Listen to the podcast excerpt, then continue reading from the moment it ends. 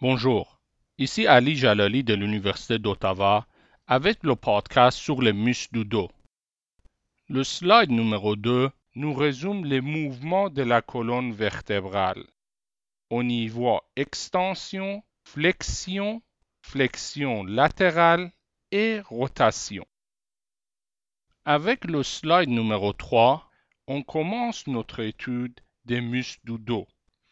On divise les muscles du dos en deux groupes.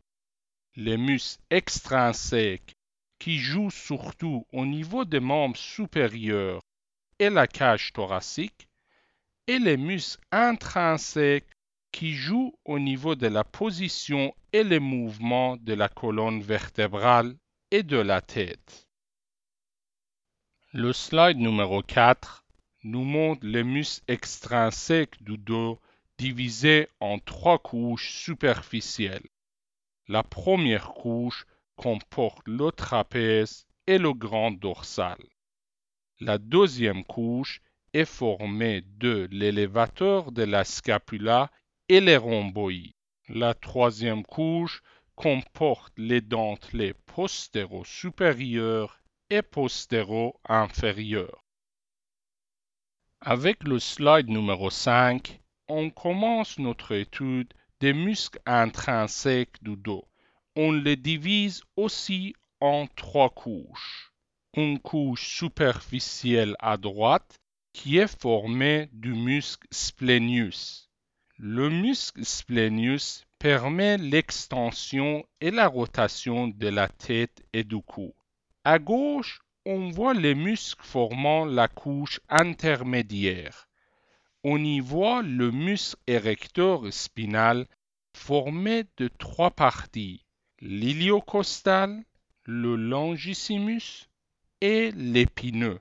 Ces muscles permettent l'extension et la flexion latérale de la colonne vertébrale.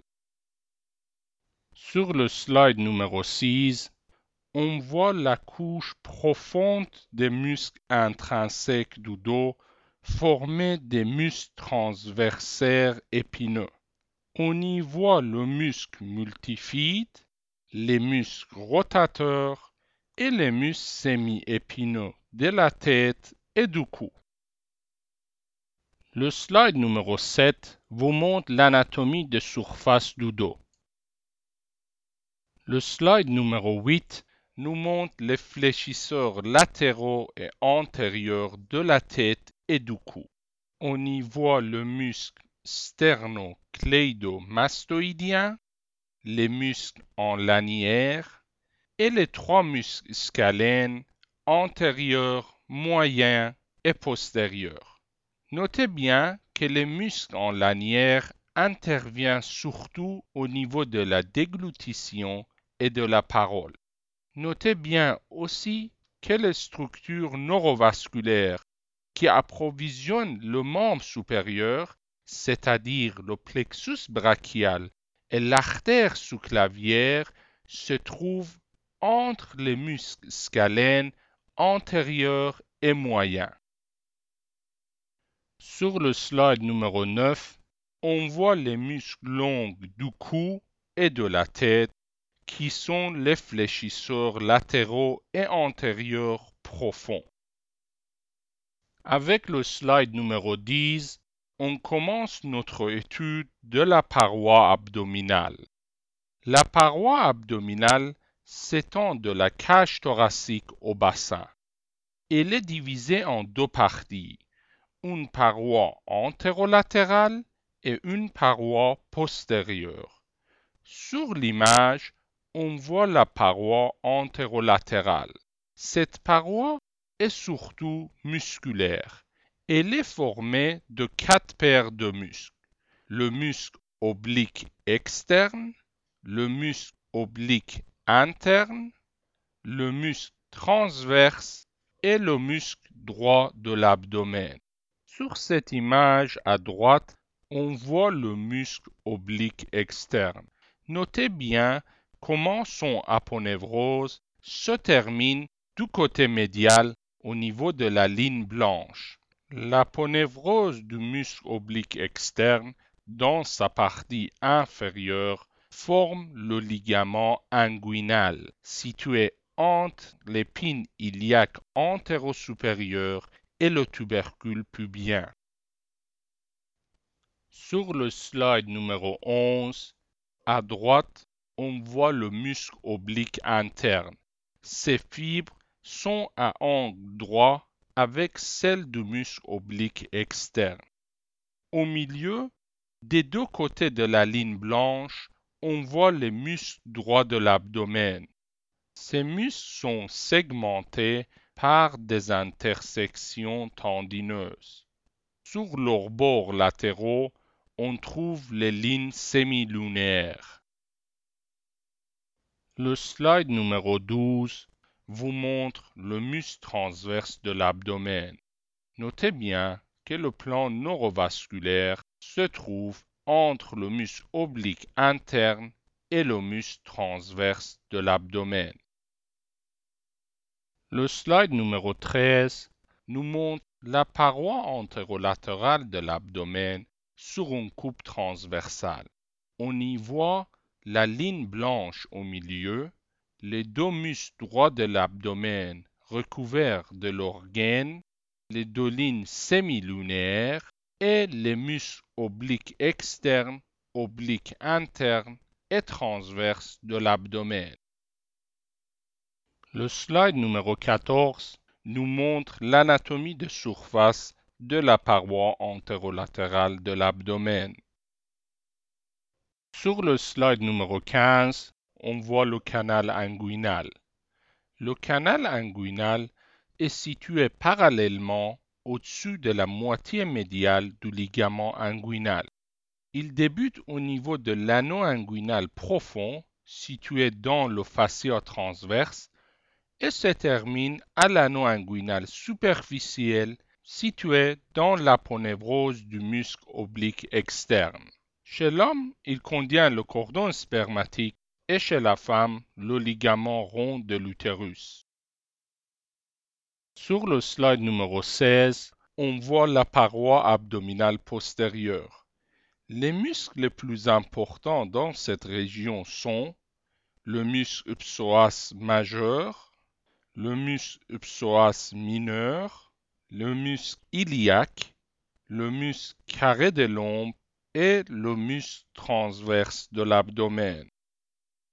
Sur le slide numéro 17, on voit le bassin osseux.